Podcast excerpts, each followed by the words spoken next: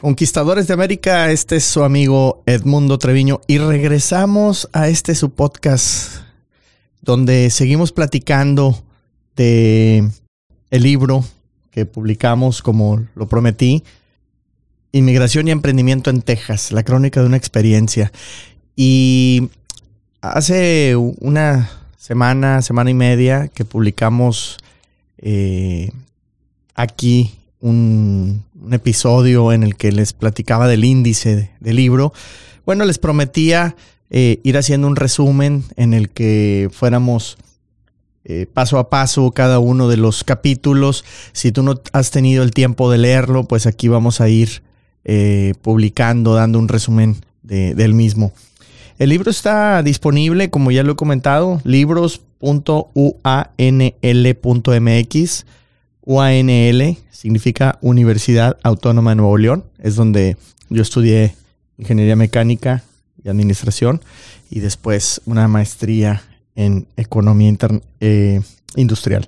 Pues bueno, en el primer capítulo del libro hay una pregunta que me hicieron cuando yo recién empecé a publicar en redes sociales. Me enfoqué mucho a lo que era Instagram. Y entonces, eh, una persona, un chico joven, porque tengo la fortuna que muchos jóvenes me siguen en, redes sociales, me preguntó, oye, brother, ¿y tú quién eres? Ah, caray, y, me, me puse muy filosófico. Y dije, bueno, pues hay que contestarla. Y así empieza el libro. ¿Tú quién eres? Primeramente, como mexicano, pues tenemos dos apellidos.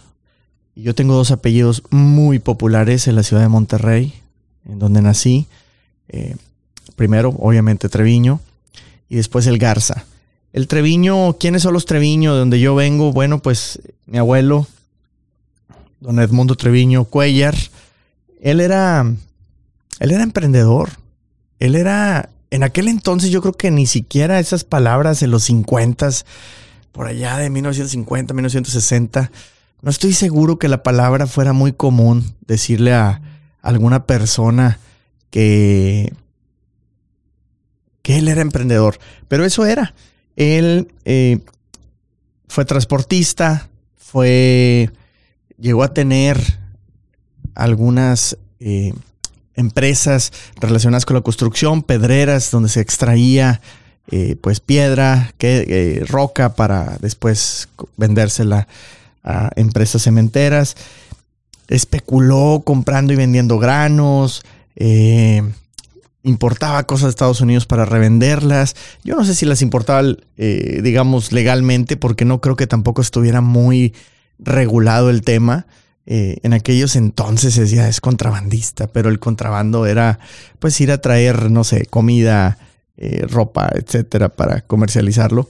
Y, hacía un poco de todo. Le entró muy duro a los bienes raíces. Y pues bueno, muy agresivo en sus proyectos. A mí me hubiera gustado conocerlo antes. Somos de una familia muy grande. Del lado de mi papá eran por lo menos 13, 14 hermanos. Y, y entonces pues yo era de los nietos, eh, no de los mayores, era de los de en medio, tendiendo hacia abajo. Entonces pues sí, me hubiera gustado compartir un poco más con él. Eh, mi papá pues también.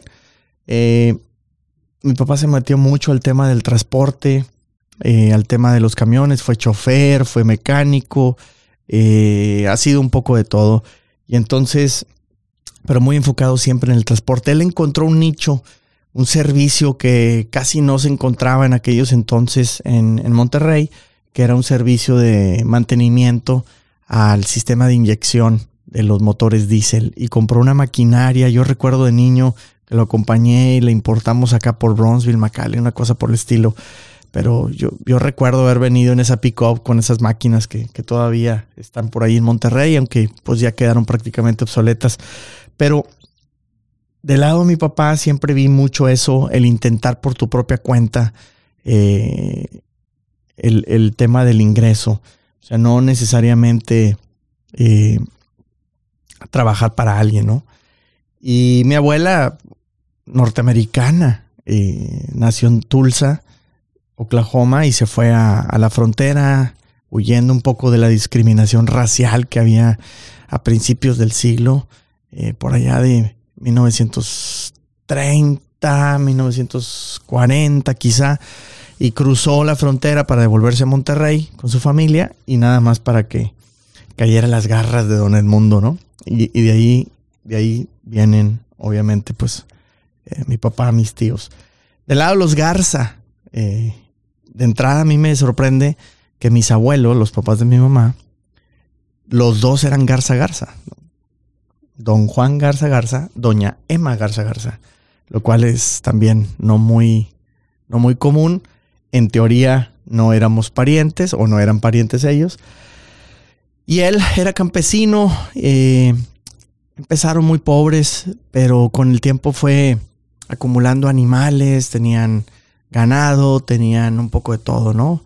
Eh, tenían eh, gallinas, tenían chivas, tenían borregas. Entonces, de, pues extraía la lana y hacían unas colchas para el tiempo de frío. Y todas las mañanas a las seis yo recuerdo que él se levantaba y ordeñaba las vacas y teníamos leche fresca eh, en la mesa. Entonces, aunque había pobreza, de cierta manera había abundancia de ciertos recursos porque ellos pues, los obtenían. En el tema de, del agro, pues muy complicado. Ellos sembraban maíz, frijol, tomate, chile, eh, trigo, sorgo, un poco de todo, pero siempre fue muy difícil porque pues sin tecnología es muy difícil que esto escale. Sin embargo, yo aprendí de ello la tremenda cultura de trabajo. Después de mis abuelos, hay personas que en particular a mí me han eh, marcado. Tengo un par de tías del lado de los Garza Garza que se volvieron profesionistas. Primero Tere, ella fue maestra de primaria, de secundaria, pero yo recuerdo que nunca dejó de estudiar. Eh, tiene un montón de estudios y me inculcó mucho eso, de cierta manera, con su ejemplo. Además que ella se involucró mucho en mi educación al inicio.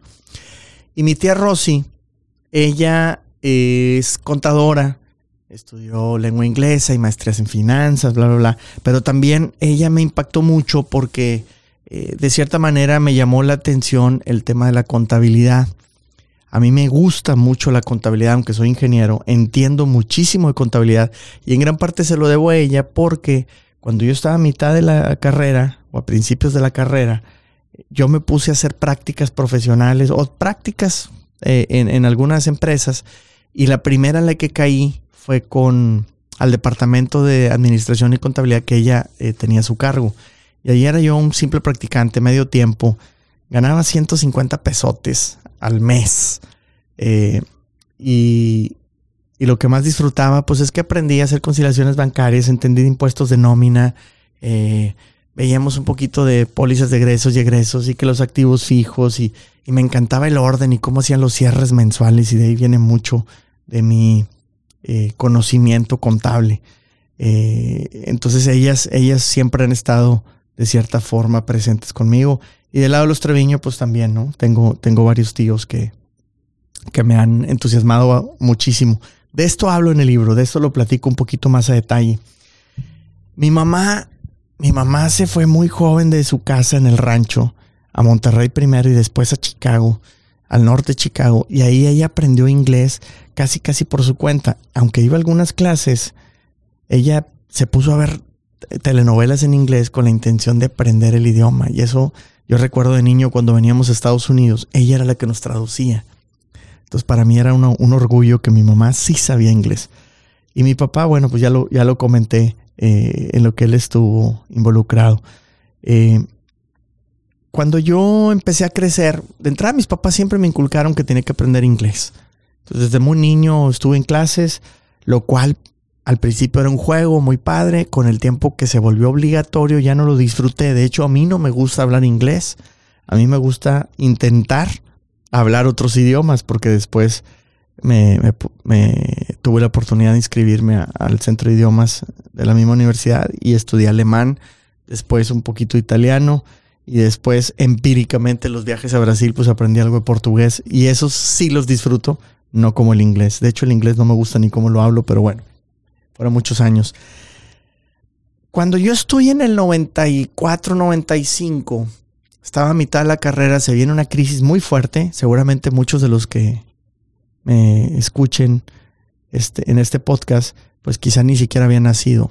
Pero hubo una crisis económica muy fuerte en México, diciembre del 94, cuando hubo un cambio de presidente de, Salinas a, a, Cedillo. Y las tasas de interés se dispararon. O sea, fueron momentos muy difíciles en mi vida y la vida de la familia porque había muchas deudas, ¿no?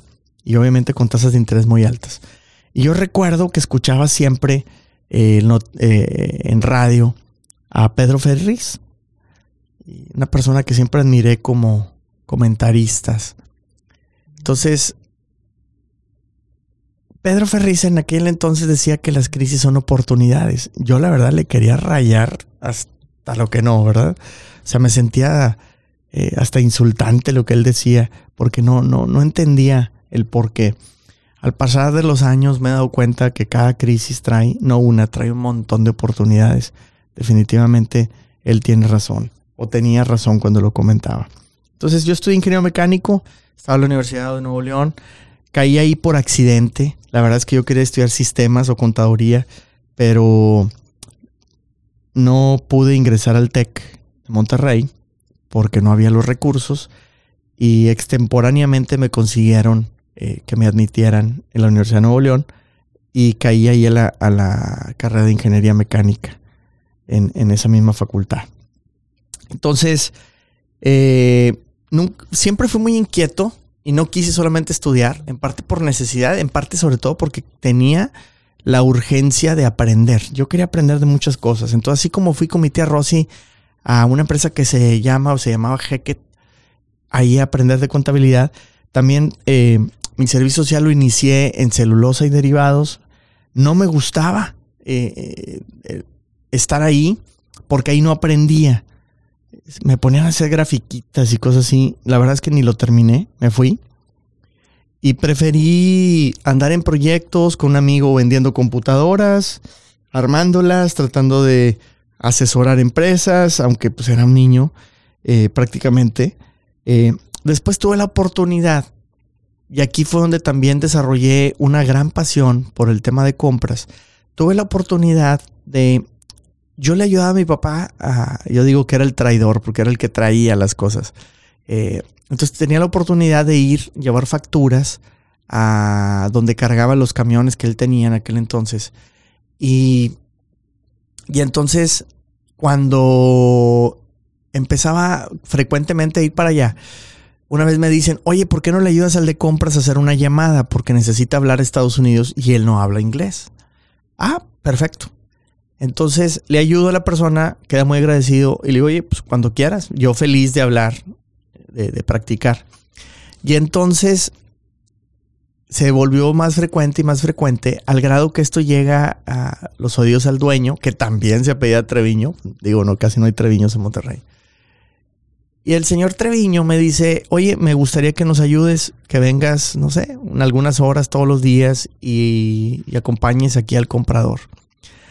Para mí fue una gran experiencia porque uno de mis mejores amigos, dicen que uno no debe tener mejores amigos, pero hay personas muy especiales eh, Javi, él, él, trabajaba en una empresa de Maseca como comprador. Y él me empieza a dar muchos tips. De hecho, me da publicaciones. Tiene unos librototes enormes en los que se pueden encontrar muchos fabricantes de muchos temas. Entonces él me ayudó a empezar a, bueno, me daba información y yo me ponía a hacer el trabajo de buscar nuevos proveedores y proponía nuevos proveedores a la empresa y me empecé a sentir muy útil a pesar de que era muy, muy joven. Empecé a ver que la empresa le podía yo ahorrar miles de dólares. Y recuerdo que alguna vez conseguí una pieza muy económica en Florida y el dueño me dice, pues ordenemos unas, corramos el riesgo, pero si nos funciona vamos a, la verdad, a, ahorrar mucho, mucho. Y gracias a Dios nos fue muy bien eh, con el producto y lo trajimos. Entonces yo empecé a desarrollar esa pasión por ser comprador porque me sentía muy útil a la empresa, sentía que se notaba mucho mi esfuerzo, a la vez que obviamente tenía la oportunidad pues de practicar el inglés eh, que ya hablaba y la experiencia de estar eh, llamando por teléfono, mandando faxes en aquel entonces a, empresas de otras ciudades u otros países, pues para mí se me hacía muy, eh, pues muy divertido, muy, muy excitante. Entonces, eh, a mí la verdad me, encantó eh, trabajar ahí. y pues mi sueño se transformó en cuanto yo me graduara de la universidad, pues lograr un puesto de comprador internacional. Entonces ahí fue cuando empiezo a estudiar alemán, también influenciado por, por amigos. Y, conocí gente muy valiosa en esa clase de alemán, muchos amigos que sigo manteniendo, de hecho a Javi ahí lo conocí.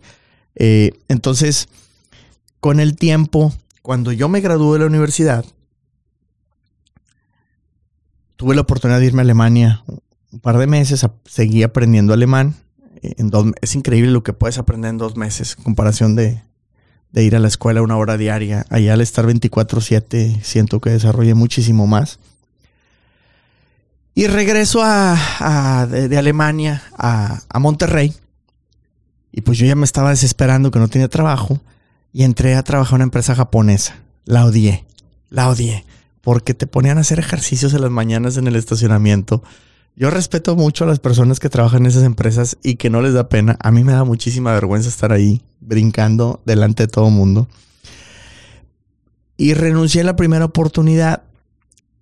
Y renuncié porque apareció el trabajo de mis sueños, que era ser comprador internacional. Y me fui a trabajar a Ramos Arizpe, Coahuila, que está como a 80 kilómetros de Monterrey, a una empresa que era alemana americana. Entonces ahí tenía la oportunidad de importar producto a Alemania, de importar producto de, de Estados Unidos. Aprendí muchísimo y me metí muchísimo al tema de sistemas, en tratar de mejorar. Una de las cosas que siempre he tratado de hacer es que donde yo esté haya alguna mejora. O sea, trato mucho de mejorar los procesos. No me gusta quedarnos donde mismo. Entonces, eh, siento que tenemos que dejar huella. Aunque seamos empleados, podemos dejar huella en una empresa. Y eso a mí siempre me, me entusiasmó. Entonces ahí hice mil cambios al sistema porque yo quería mejorar mucho el proceso de compras, pero más que nada el proceso de todo el abastecimiento, porque yo me metía con los almacenistas a ver cómo les ayudaba a embarcar más rápido. Oye, al de facturación, y le decía, oye, ¿cómo, le puedo ¿cómo te puedo ayudar yo para que tú factures más rápido?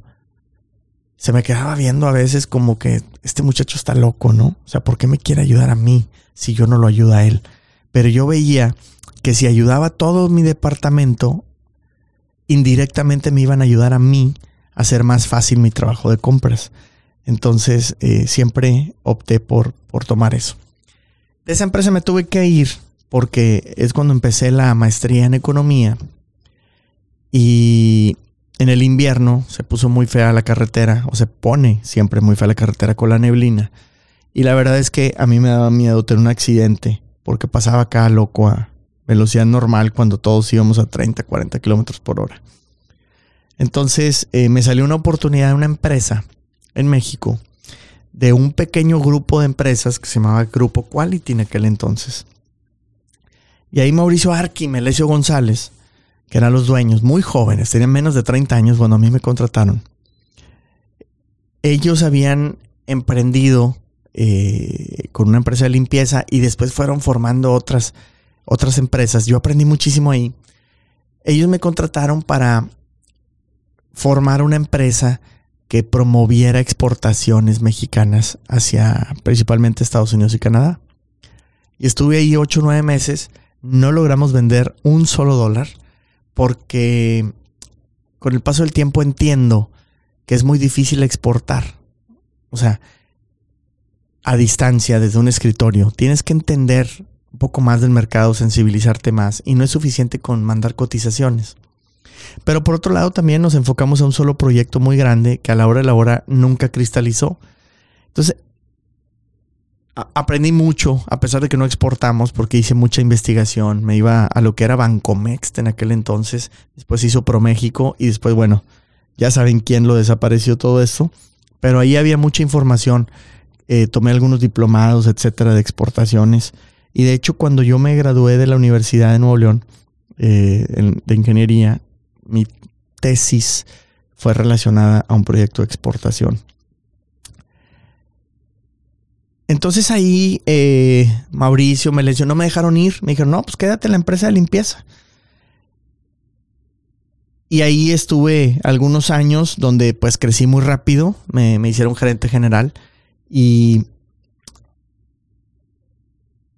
y a pesar de tener un gran salario y tener a cerca de 400 personas a mi, bajo mi, mi responsabilidad, y de tener cualquier tipo de problemas en la empresa, como todas las empresas. Pero la gran ventaja de estar en el puesto en el que podía tomar decisiones, en el que podía proponer soluciones, intentarlas y también ser responsable por las mismas, pues hay un aprendizaje enorme. Yo les debo muchísimo a ellos dos porque, insisto, en esa empresa experimenté muchísimo y me dejaron experimentar y, pude resolver muchas cosas. Obviamente también me equivoqué, pero pude, pude dejar un saldo positivo a pesar de que también era muy joven para tener a 400 personas a mi cargo.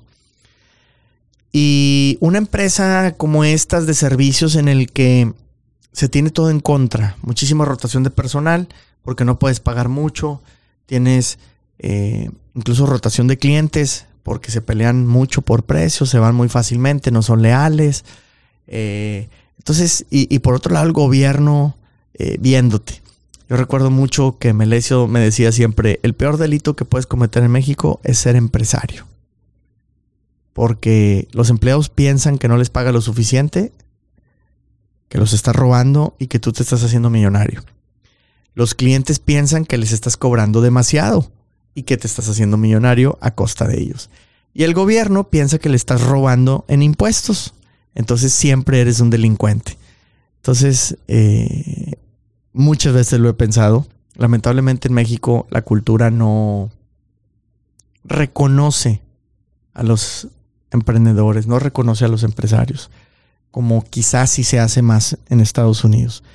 Y pues ese es el primer capítulo del libro, el quién es Edmundo, brother, tú quién eres, pues ahí está. Y voy a estarles comentando en, en, siguientes episodios un poco más de, este capítulo. Eh, si te interesa, el libro está en libros.unl.mx. Es totalmente gratuito. Lo puedes bajar como PDF, lo puedes bajar como eh, en formato de Kindle. Eh, el caso es que es gratuito y que hay mucho que puedes aprender de, de, mis vivencias, de mis anécdotas, de mis experiencias. Y eso es lo que comparto en redes sociales. Así es que, pues, gracias por estar aquí. vamos a seguir publicando los siguientes capítulos paso a paso del libro. Y pues dale like, compártelo con más amigos si crees que vale la pena. Y también te agradezco mucho que estés en mis redes sociales, edmundotrevino.usa, y me mandes comentarios, dudas. Si quieres hacer negocios en Estados Unidos, mi pasión es ayudarte a lograr conquistar este mercado para que juntos podamos eh, crear un nuevo sueño el sueño latinoamericano. Pues gracias, me despido por hoy y estamos continuando con la lectura en resumen del libro Inmigración y Emprendimiento en Texas. Fuerte abrazo.